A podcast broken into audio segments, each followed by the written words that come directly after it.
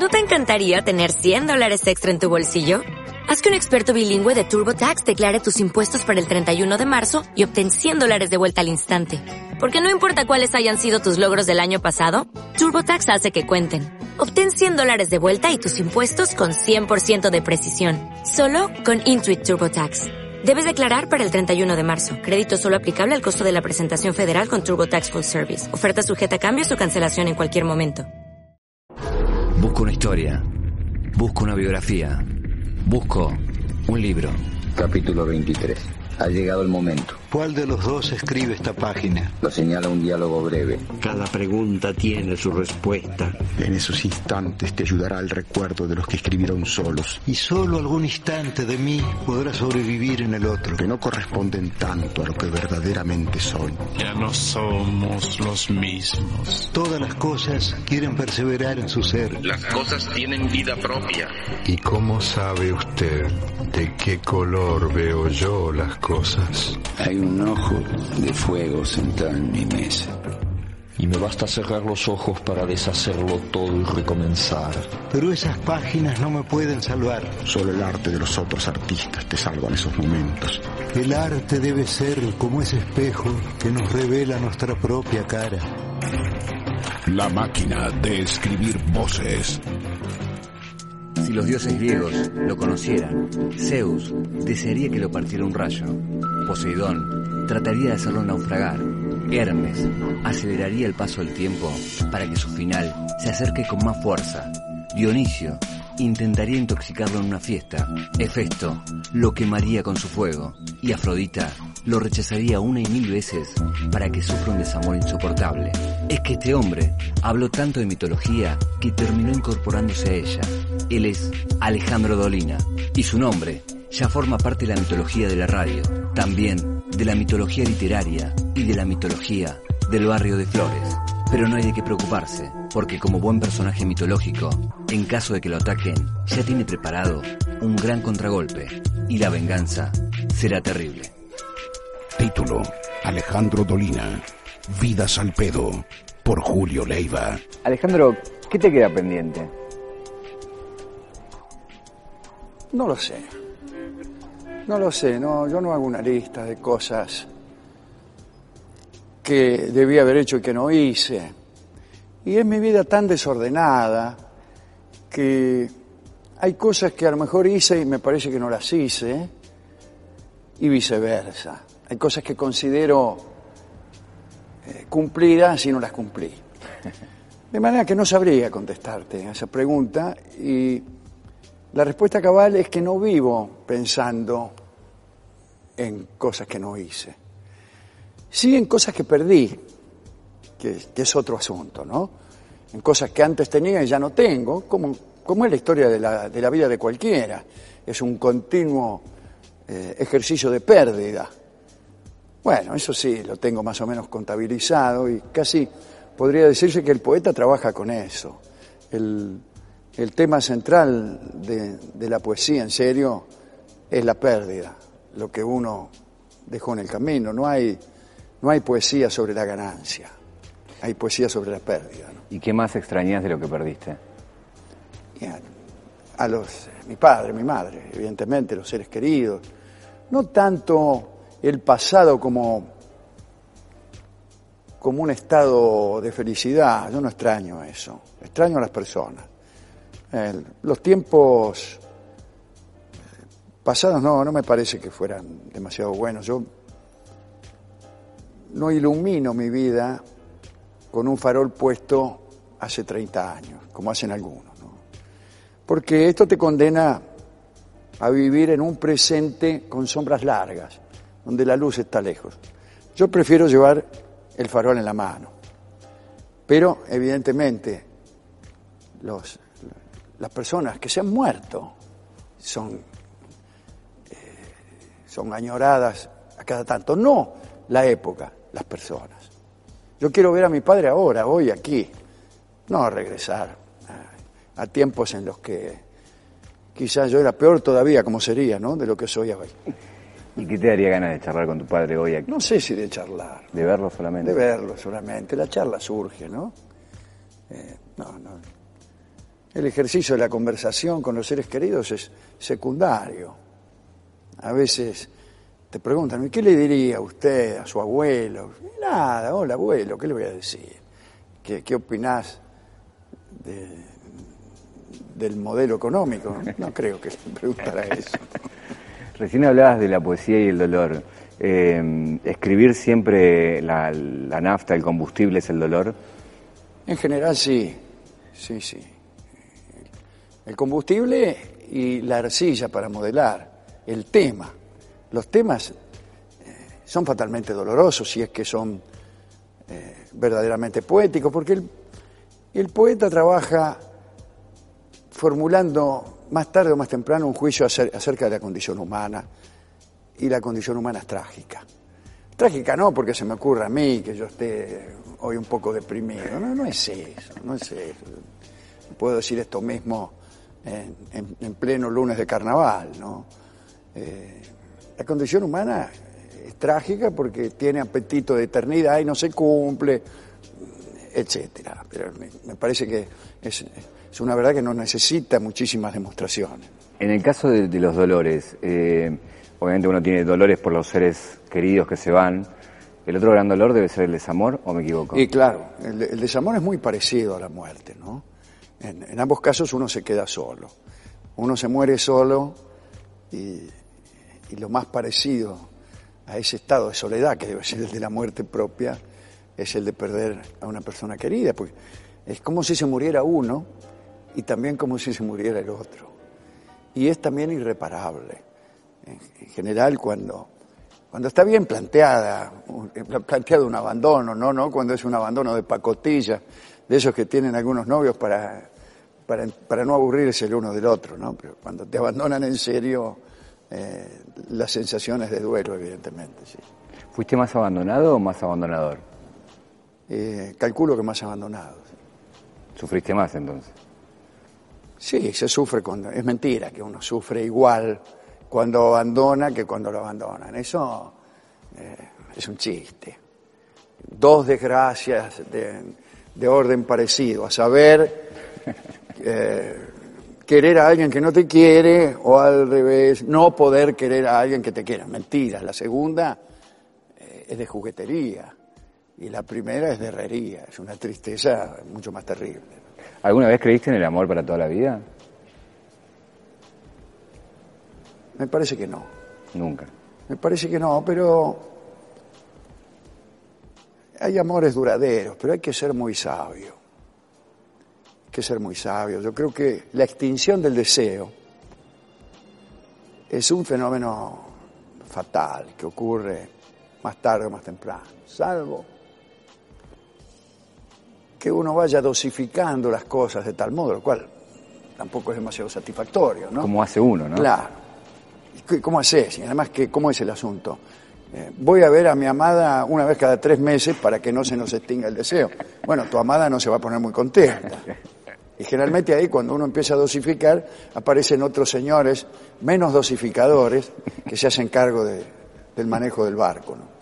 Ahora vos decís que uno tiene que ser sabio en ese momento, pero creo que es el estado más parecido a la locura de una persona normal. Nadie puede ser sabio si está verdaderamente enamorado. ¿no? Es un estado, evidentemente, de perturbación, eh, de temor, de miedo, eh,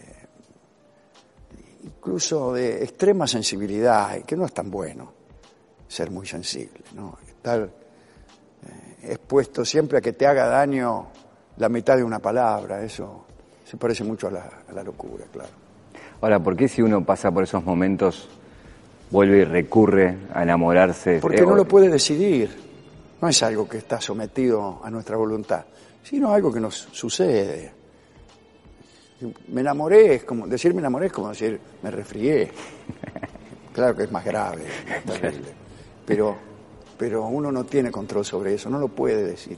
Tampoco uno decide si se puede cubrir, ser más temeroso, eso vale, no, No, vale. no lo puede. Lo único que puede decidir uno es lo que no tiene que ver con el amor y que el espíritu fariseo confunde muchas veces con el amor, que es la organización de su vida.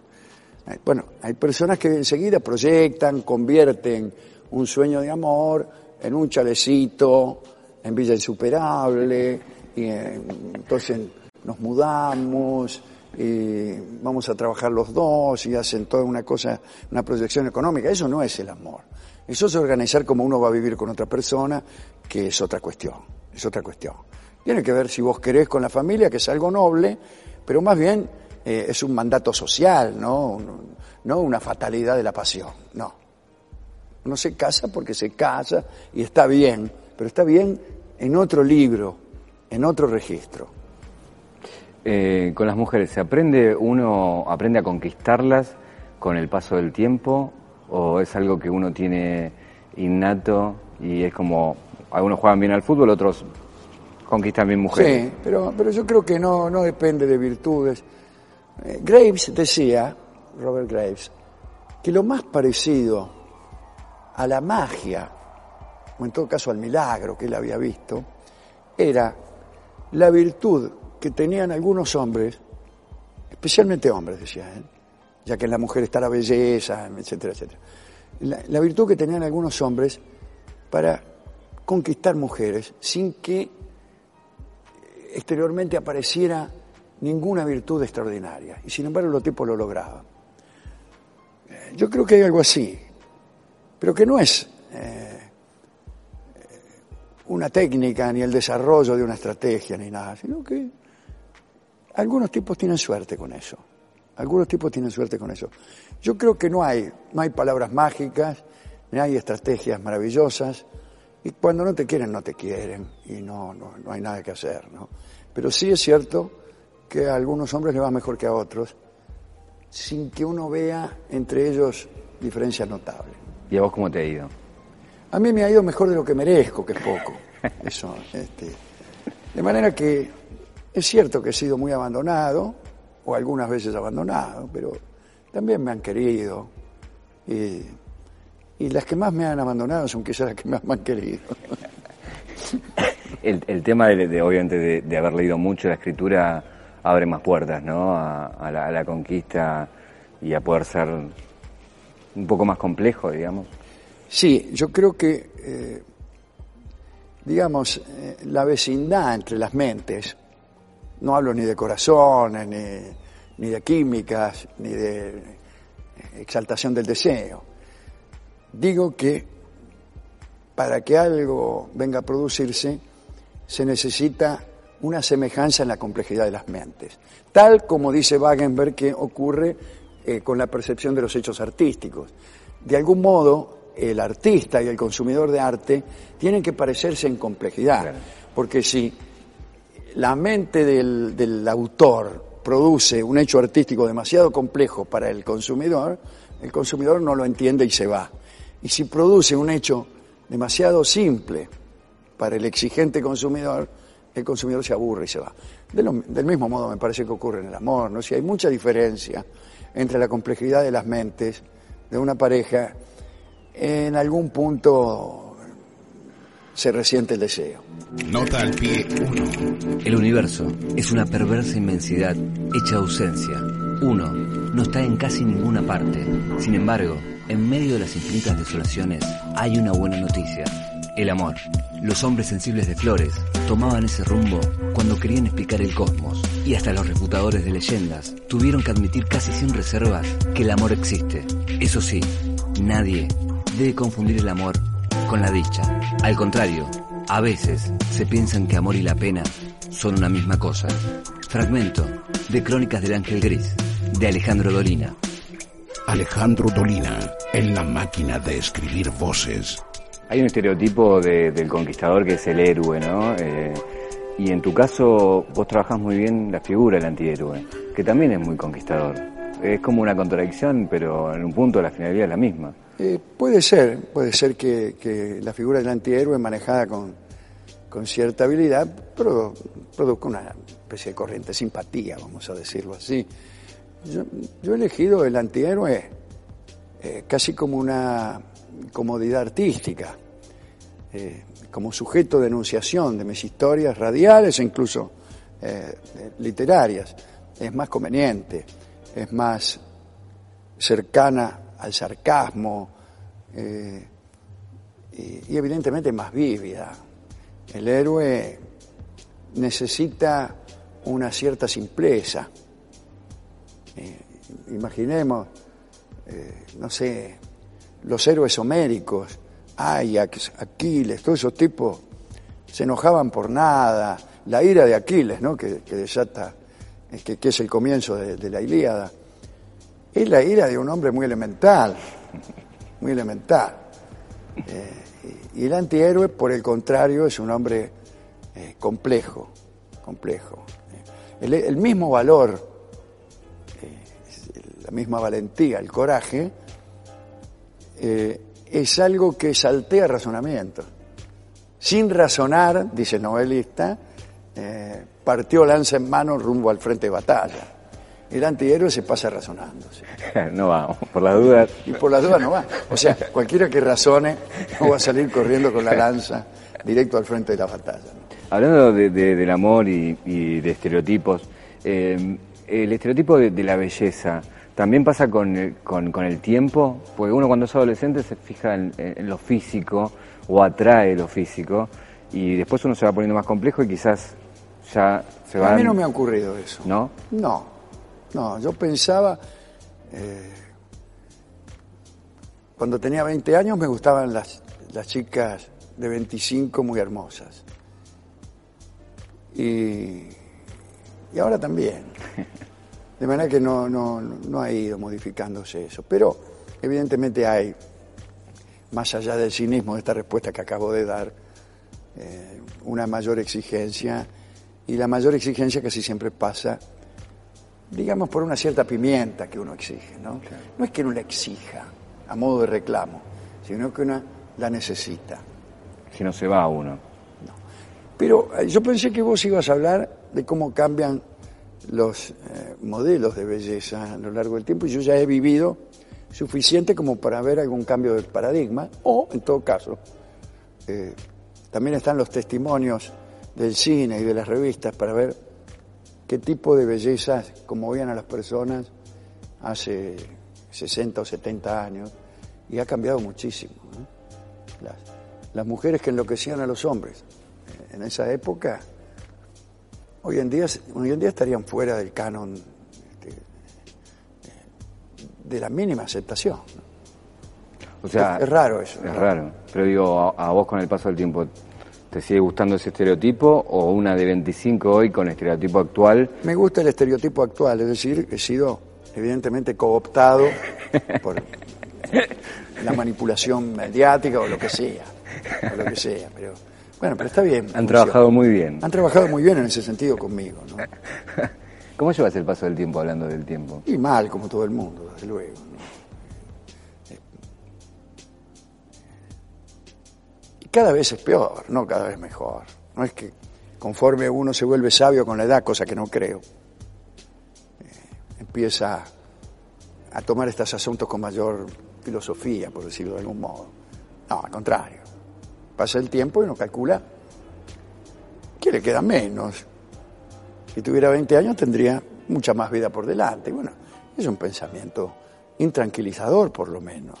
Eh, eh, y, y por lo demás, la vejez, la edad, es peligrosa.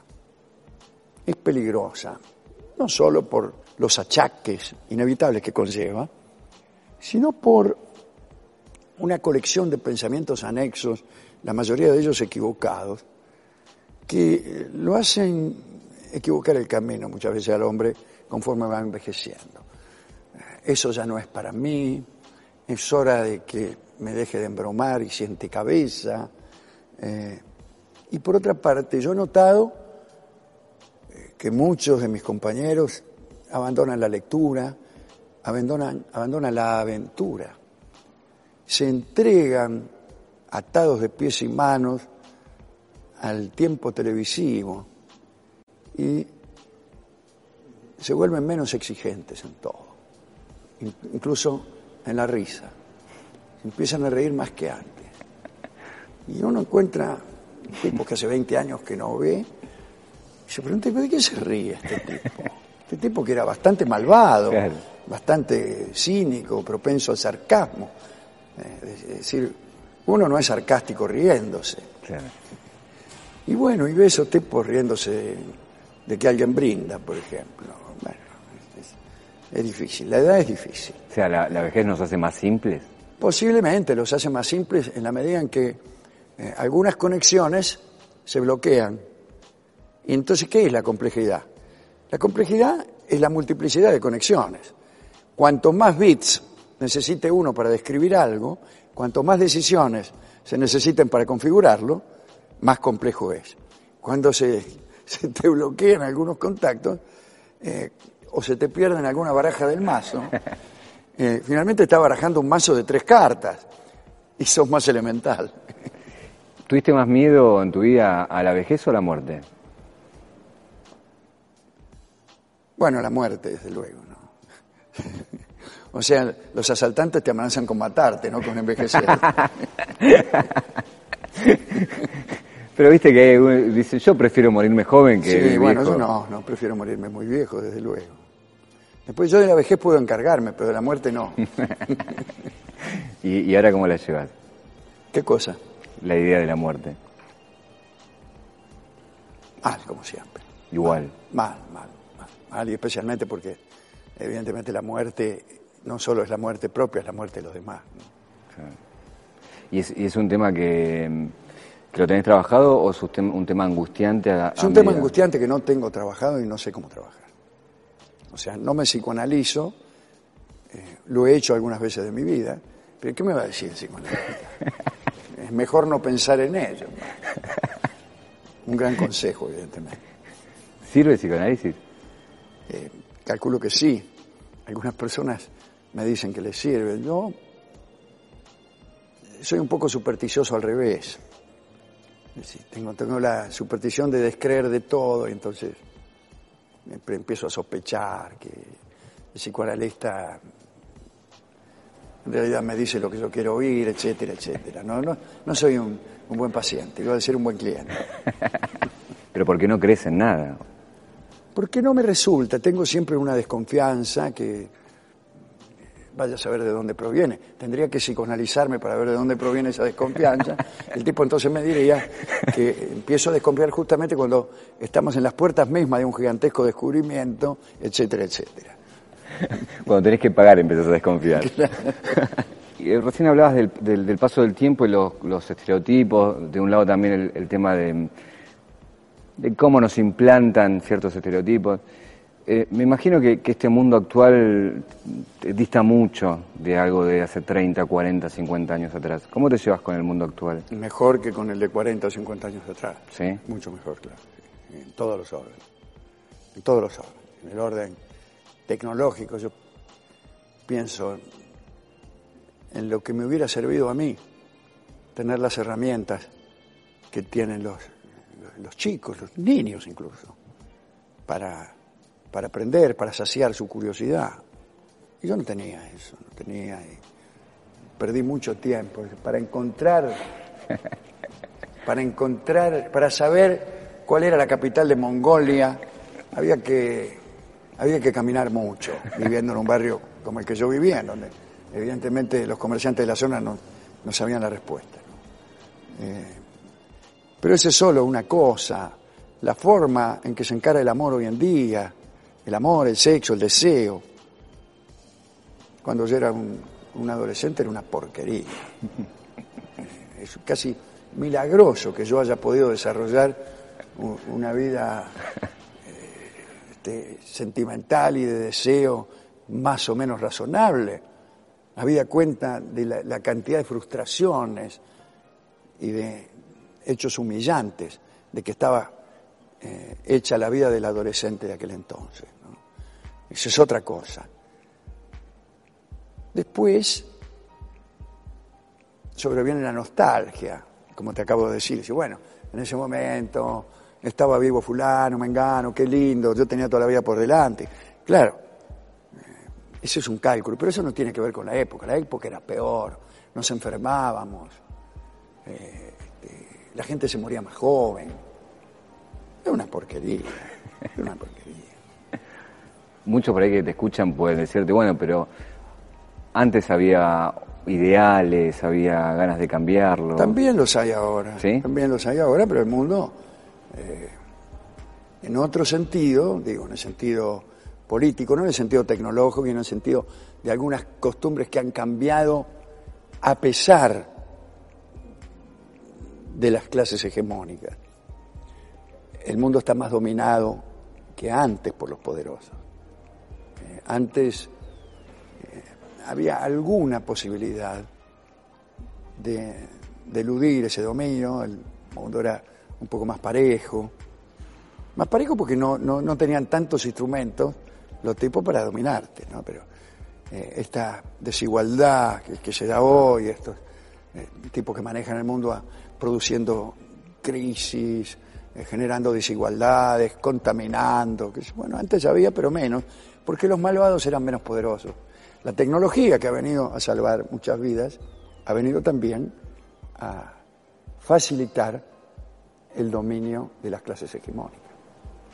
Hay un cambio también en cuanto a la tecnología, es el tema de, las relaciones tecnológicas, hoy las redes sociales. Y claro. Eh, ¿Con eso cómo lo ves? Eh, eso es un poco peligroso. Es un poco peligroso porque se produce una mejor o mayor comunicación, pero que está eh, muy contaminada muy contaminada de distintas patologías. Entonces, por ahí meterse a, las redes sociales y tomárselas en serio eh, conduce al desmayo. ¿no? Eh, uno se encuentra con, con, muchos locos, con muchos criminales, con muchos fascistas, personas indeseables. O se encuentra con mucha gente que conoció hace muchos años que uno no quiere volver a ver. También, claro. Eh, algunos que uno conoció se han convertido en esa clase de personas. O a veces es uno el que se convierte en un miserable, ¿no? Siempre hay oportunidad. La vida nunca te, eh, nunca te mezquina la posibilidad de convertirte en un miserable o en un imbécil. Todos los días uno tiene esa chance. ¿Y vos considerás que en tu vida pudiste luchar contra eso? No lo sé. Ojalá que sí uno no sabe qué clase de sujeto es. Si uno escucha lo que contestan tus entrevistados a esta pregunta, podría pensar que vivimos en un mundo de próceres. Eh, ¿Mentís mucho? No, trato de no mentir. Y más que nada de no mentirme a mí mismo, dice el tipo. Yo no sé cómo hace uno mentirse así. La respuesta más eh, adecuada es decir que uno no lo sabe. Uno cree que está fenómeno, que se ha puesto a cubierto de la estupidez, de la mezquindad y del desamor, pero a lo mejor no.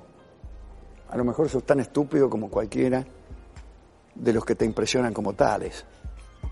Hay quienes piensan que todo tiene un sentido, que las cosas pasan por algo, que de todo se aprende, que el destino nos da señales, que los hechos negativos nos sirven para crecer, pero también hay quienes que en vez de valorar permanentemente la existencia, son capaces de reírse de toda su vida entera, de las mujeres que no enamoró, de las historias que no contó, de las canciones que no cantó, de los goles que no convirtió.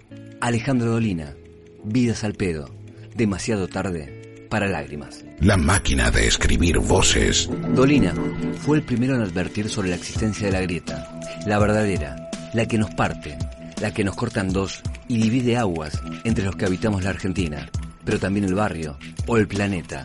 Una pelea que no empezó con un gobierno, ni con el anterior, ni con el otro. Una pelea que nos llevará toda la eternidad. En este rincón, llevando la belleza como estandarte, los hombres sensibles. Y en el otro, portando frías estadísticas y evaluaciones científicas, los refutadores de leyendas. Julio Leiva, en la máquina de escribir voces. Hay un tópico sobre el cual vos trabajaste mucho, que es el barrio. Y recién hablamos de, los cambios de las redes sociales. Sí. ¿Ha quedado muy poco de ese barrio y de esos valores? Queda poco, queda poco, sí, queda poco.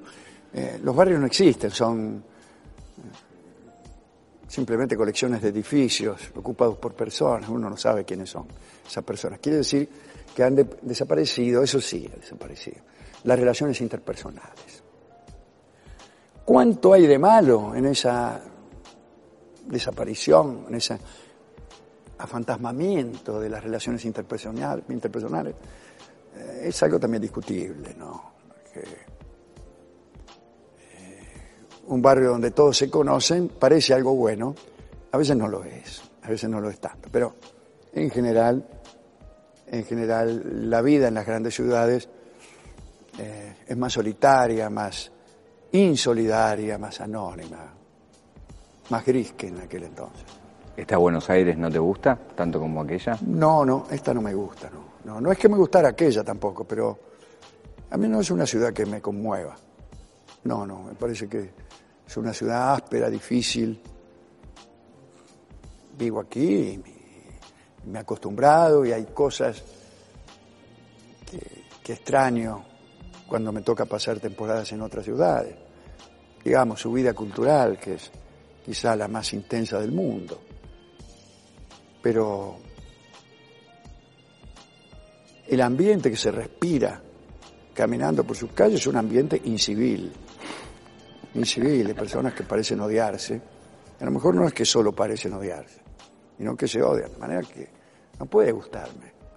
Y la ciudad se convierte poco a poco, quizás siempre lo fue, eh, en un lugar donde, donde la belleza es abolida a cada minuto. Cada minuto donde había un rosal, hay un garage. Hay un garage con cuatro, mal, un garage con cuatro postes y una chapa, el tipo mete el auto ahí. Entonces el jazminero que tenía lo, voló, lo voló. Claro, cuando eso sube una, una y un millón de veces, la ciudad es una ciudad de galponcitos, de galponcitos, donde a nadie le importa, pero nada. Y yo creo que la belleza es casi un derecho, es un derecho tampoco basta asomarse aquí mismo y ver las medianeras. No hay dos edificios que tengan la misma altura. Y quiere decir que no ha habido ninguna regulación urbana jamás. A nadie se le pasó por la cabeza que un edificio por ahí necesita ser un poco lindo. ¿Para qué? Para alegrarte un poco la vida cuando vas caminando. Y no, edificio de 14 pisos, finito, lleno de rajadura con unos ventiluces de 40 mangos. Valen millones esos departamentos, departamentos de dos ambientes, un ventiluz que da a la calle, chatito, tenés que agacharte para entrar, las cucarachas tienen que agacharse para entrar. Bueno, eso te produce tristeza. Vivir ahí es triste, muy triste, y hasta verlo es triste. Te preguntaba recién de la Buenos Aires actual si te gustaba y lo traslado a nivel país. Si la Argentina actual como sociedad te es más cercana a vos o te parece eh, algo más cercano a mí me gusta el modelo de conducción política actual. Eh, pero la Argentina actual, en su totalidad, es un lugar áspero. Incluso este modelo ha venido a suscitar asperezas. La aspereza, o el aspereza, como decía Garcilaso, de quienes tratan de mantener sus privilegios. Entonces se ha convertido en un lugar donde el conflicto político adquiere proporciones de odio y además eh, de un odio sin altura. El odio nunca tiene altura, pero un odio banal, bastardo, soez, eh, encabezado por personas muy elementales, muy básicas. Pero el debate sí es positivo. El debate no sé si es positivo. En general yo no tengo una buena opinión del debate. Pero preguntaba en virtud de si el debate, cuando no se habla de política en una mesa, hoy se habla de política, si eso es positivo o es peligroso que lleve al odio, en esa virtud, digamos. Es, eh, es negativo si está contaminado por el odio, si las personas tienen la contención necesaria, la civilidad necesaria como para mantener la calma está muy bien, pues está ni bien ni mal. Pero si esa conversación resulta que es banal, que es repetida y, solo sirve para, digamos, como umbral de los denuestos, bueno, entonces ¿para qué? ¿Para qué? ¿Pero en tu caso te ha costado relaciones, tu opinión política? Mm, eh, sí, la verdad es que sí, pero ni siquiera por debatir. Eh, ni yo hago muy público mi, mi apoyo al modelo. Yo no, no trabajo de apoyar al modelo. Más bien incluso me, da mucha risa señalar alguna cosa cada tanto, ¿no? En contra. Eh, pero algunos familiares míos no me hablan o han dejado de tratarme con asiduidad y yo sospecho fuertemente que porque les molesta mi supuesta posición política. ¿Y eso te Supuesta, digo, porque yo nunca se las comuniqué. Claro. la adivinarán más bien, ¿no? ¿Y eso te, te duele con respecto a tu Sí, me duele, ¿cómo no me? Sí. Con respecto a lo que viene, ¿vos, vos pensás que debe seguir el modelo, que tiene que venir nuevos aires? Yo deseo que, eh, que este modelo se prolongue con las correcciones que haya que hacer, que son bastantes. Em, ¿Trabajás con tus hijos? Trabajo con mis hijos en, el programa, sí, ellos integran con Manuel Moreira un, trío este, de cantantes que se añaden al Sordo Galcé y a Gillespie, que es el trompetista, y así hacemos un breve final musical, canturreamos, a veces con cosas bastante preparadas, otras no. ¿Y disfrutás de eso? eh, ¿O en un momento la relación de trabajo hace que haya asperezas que tienen que ver con...? con- Los chicos juegan también al fútbol conmigo. De manera que las asperezas son inevitables. No tanto en la música como en el fútbol. ¿no? El fútbol se parece mucho a la política en eso. En cambio la música no, la música es casi siempre hermana, es muy difícil discutir. ¿Y sentís que, que le dejaste buenas herramientas a ellos? ¿O lo que ves ahora como, No, yo como no les dejé adultos? nada. ¿No? Ellos se han apropiado de las herramientas que había tiradas por el suelo. Había mucho. Había muchas. Había libros, venían muchos músicos a tocar, a cantar. Yo nunca traté de inculcarles eh, ninguna vocación. Supongo que esa no es una buena política, porque el resultado de no inculcar a los niños vocación alguna es que no tengan ninguna vocación. Pero quiero decir, no, no, no traté de presionarlos. Y ellos naturalmente se han acercado, uno más a la música y otro que también participa del trío, pero está más interesado en el cine y en otro tipo de narrativa. Nota al pie 2. Demasiado tarde para lágrimas. Salió al aire por primera vez el 2 de abril de 1985 por Radio El Mundo en el 1070 del dial. Alejandro Dolina era el conductor, acompañado por Adolfo Castelo. Desde el primer año lo escucharon el 50% de los oyentes que tenían prendida la radio en el horario del programa. En 1989 pasó a Radio Rivadavia. En el 91 se mudó un mes al 870 de Radio Nacional y luego al Viva FM en el 103.1, rebautizándose como el ombligo del mundo. Ya en 1993 llega FM Tango 96.1 con nuevo nombre, La Venganza Será Terrible, para luego pasar por Radio Continental 590 del dial desde 1994 a 2006, con un breve intervalo en 2001 en el que se emitió por Radio del Plata 1030, al mismo tiempo que Continental repetía sus viejos programas. En 2006 recala en Radio 10, AM710. En 2010 vuelve a Radio Nacional 870 y a partir de 2012 se emite otra vez por Radio del Plata 1030. Alejandro Dolina, pese a no ser un afecto a las matemáticas, ya lleva 30 años viajando por todos los números del dial. Alejandro Dolina, en la máquina de escribir voces. Cumplís 30 años con el programa. Cumplo 30 años con la radio, Con más la radio, con el programa. claro. Con el programa, siempre es el mismo el programa. mismo. Eh, en alguna época ha tenido otros títulos. Primero fue demasiado tarde para lágrimas, después, en un breve periodo, el ombligo del mundo y después la venganza será terrible. Eh, sumando esos momentos, son 30 años que se cumplen en el 2015. Supongo que haremos esa- esos, esos festejos, esas presentaciones en el Luna Park, que publicaremos un libro con fotos de, de Dorio, qué sé yo. Las fotos No prohibidas. sé, o haremos como, como los chalchaleros, ¿no? que se despiden interminablemente. ¿Cómo le encontrás el gusto a hacer el mismo programa, como decís vos, 30 años después? Que no es el mismo. No, no es el mismo. Tiene, tiene el mismo envoltorio, pero el gusto, el caramelo tiene distinto gusto. Yo creo que ahora es un poco más ácido. Es, el programa de hoy es menos gracioso que el programa de hace 30 años. Pero también es más complejo. También es más complejo. Y va cambiando. A veces cambian los integrantes, a veces no cambian los integrantes, pero cambian interiormente los integrantes. Y más que nada voy cambiando yo. No, no son cambios catastróficos, es decir, no es que me voy un viernes león y vuelvo el lunes cordero. No, son cambios que se van produciendo a veces incluso a espaldas de mi conocimiento y de mi voluntad. Pero esas modificaciones, y particularmente las cosas que uno tiene la suerte de aprender, van modificando el programa.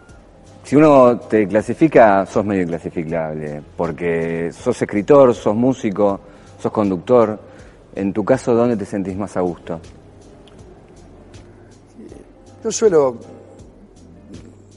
decir algo que no sé si es verdad, pero es cómodo decirlo, que es que en la radio me siento más a gusto, pero si yo tuviera que elegir una sola cosa de las que hago, elegiría escribir, evidentemente, porque yo escribo con mucha más dificultad de lo que hago radio, pero me parece que estoy mejor preparado. Vamos, me parece que mis libros son más complejos, son obras eh, de las que estoy más orgulloso que la del programa de radio. Un programa de radio finalmente puede estar bien o mal, pero uno va, se sienta ahí, habla con los muchachos, ve lo que tiene más o menos preparado y, lo saca profesionalmente. Escribir un libro es enfrentarse a una cantidad de decisiones poéticas dificilísimas que involucran mucho más del propio espíritu y de la propia inteligencia que un programa de radio. Yo necesito, si necesito uno de fuerza medido en vaya a saber qué dinamómetro para hacer el, el programa de radio, necesito diez para escribir un libro. Por eso tu obra es menos extensa, digamos. Seguramente, claro. ¿Y ahora estás con algo de eso? Estoy, sí, escribiendo un próximo libro con, con grandes dificultades, tanto es así que eh, calculo que todo esto que estoy escribiendo voy a tener que tirarlo en algún momento a saber cuando tome la verdadera decisión. Es para qué lado va el libro. ¿no? Estoy escribiendo, pero todavía no sé muy bien para qué lado va. Cuando uno toma un rumbo, algunas de las páginas que he escrito deben ser resignadas. ¿Cuándo eh, consideraste que tu palabra tenía el peso para ser publicada? Porque me imagino que puede leer tanta gente. Eh, casi nunca. Debe ser un... Sí, sí. Yo desconfío mucho y... No, la verdad es que no lo sé. Es muy probable que cosas que yo he publicado no, no alcancen esa, esa dignidad. Es otra de las cosas que uno no alcanza a saber. Sos muy autoexigente con vos mismo. No lo sé tampoco. Porque, claro, es muy elegante decir que uno es autoexigente. Yo vengo acá, me siento de sí, yo soy muy auto, autoexigente, después llego a mi casa y escribo cualquier estupidez y, y, se la mando a los de Planeta para que la publiquen, qué sé yo. Yo he conocido a muchos que dicen que son autoexigentes y escriben 18 libros por año. Uno se da cuenta cuando uno roba, cuando uno hace medianamente o cuando se siente orgulloso. Yo lo que, lo que te puedo decir es que leo mejor de lo que escribo. Entonces eso genera, genera una tendencia a no estar conforme con lo que uno escribe. Esa es la verdad. Y ahora, eh, la vida por leer, ¿por dónde te lleva? ¿Por qué temáticas? Eh, yo estoy un poco obsesionado con, con la ciencia, con la, con la, divulgación científica, con la física.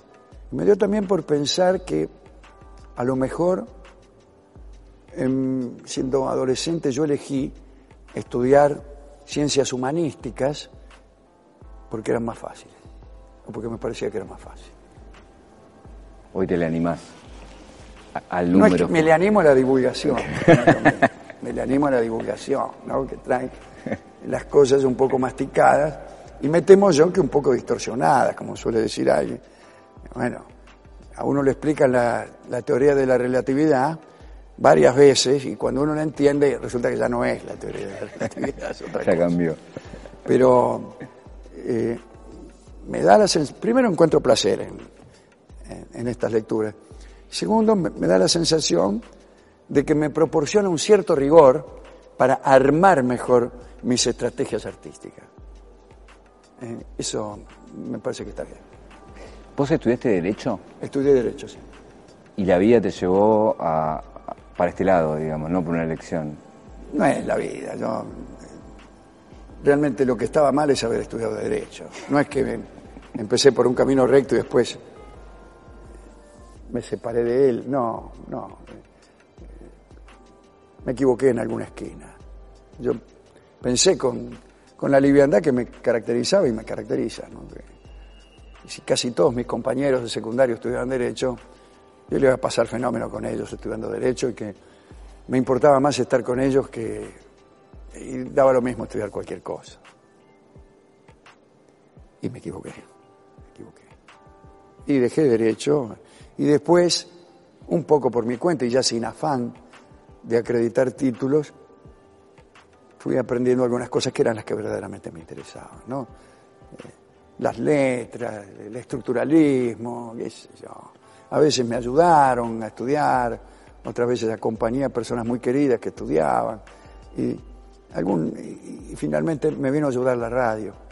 La radio me obligó a hacer todos los días alguna referencia histórica, filosófica, artística, y tuve que leer con mucho más entusiasmo y mucho más placer y mucha más intensidad de lo que, le hacía, de lo, que lo hacía cuando estudiaba.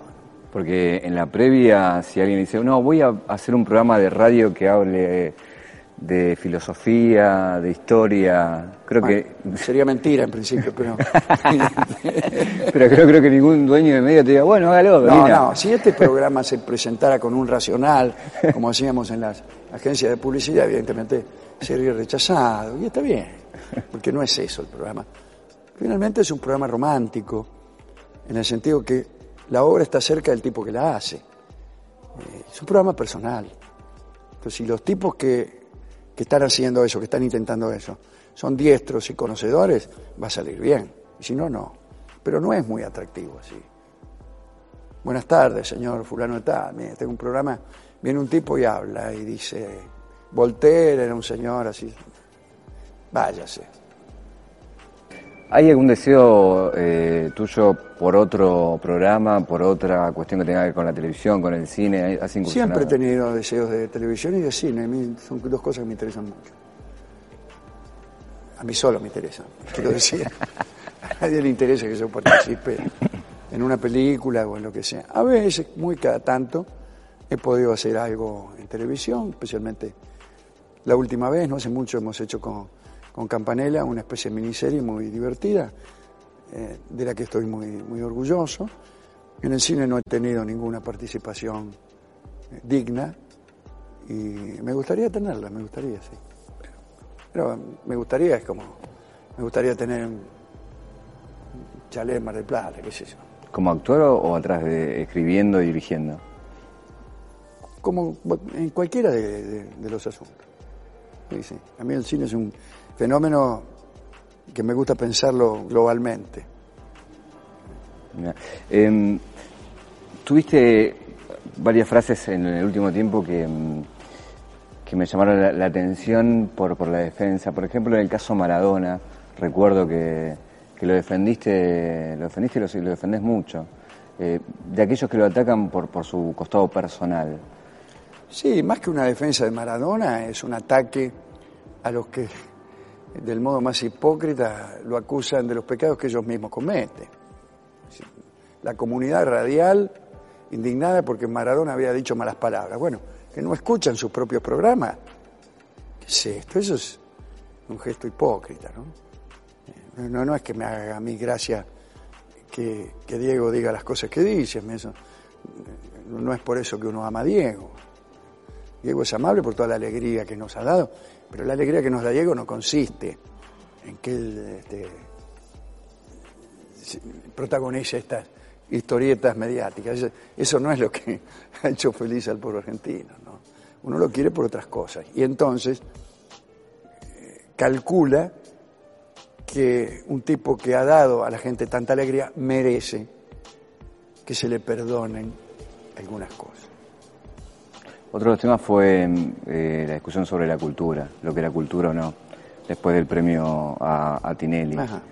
Em, y, hablaste de la cultura popular como diciendo que no, que a vos no te significaba estatus de cultura. Es un poco raro lo de la cultura popular. Yo creo que la cultura popular es poner los resortes culturales al servicio del pueblo y tener una política cultural que esté al servicio de los intereses del pueblo. Eso quiere decir. Pero no quiere decir bajar la cultura hasta hacerla coincidir exactamente con las formas culturales de que el pueblo es capaz. Entonces, eh, poner como paradigma un tipo que habla mal o se come las heces, eso no es cultura popular. Eso es una canallada, porque la persona que no ha podido educarse por carencias, porque no ha tenido la facilidad de acceder a instancias superiores de educación, o ha tenido mala salud, o no ha estado bien alimentada, y que entonces habla mal, o tiene gustos elementales, le gusta la música muy, muy sencilla. Bueno, ese tipo es una víctima de una injusticia, lo que hay que hacer es tratar de que la gente pueda acceder a, los placeres más complejos de la, cultura. Pero si eso no sucede, decirle, bueno, después de todo, loco, la cultura es, este, bueno, qué sé yo, eso. Y, y, el tipo, el conductor de radio, que tuvo la suerte de acceder a un lugar difícil, para congraciarse, o para, como un gesto demagógico, habla del modo en que a él le parece que hablan los desposeídos, eso me parece un gesto cínico y canalla. La, cultura es la, eh, es la cultura en sentido clásico, el, arte, la filosofía y, la ciencia de una comunidad. Es eso. Y no es y ¿Qué cosa es mejor? Y mejor, si es más complejo, es mejor. Es mejor, es el indicio que tiene la complejidad. Y si vos me decís, y, bueno, y cuando vos cantás la canción de Don Pirulo, eh, eso es popular. Sí, es popular, pero ¿para qué sirve? En la actualidad ves que, haya en la música eh, esa búsqueda de complejidad. Ay, sí, sí, siempre hay. Siempre hay. Siempre hay músicos eh, sinceros que están interesados en la música. Pero digo de la composición, ¿eh? Sí, sí, siempre hay. Poco.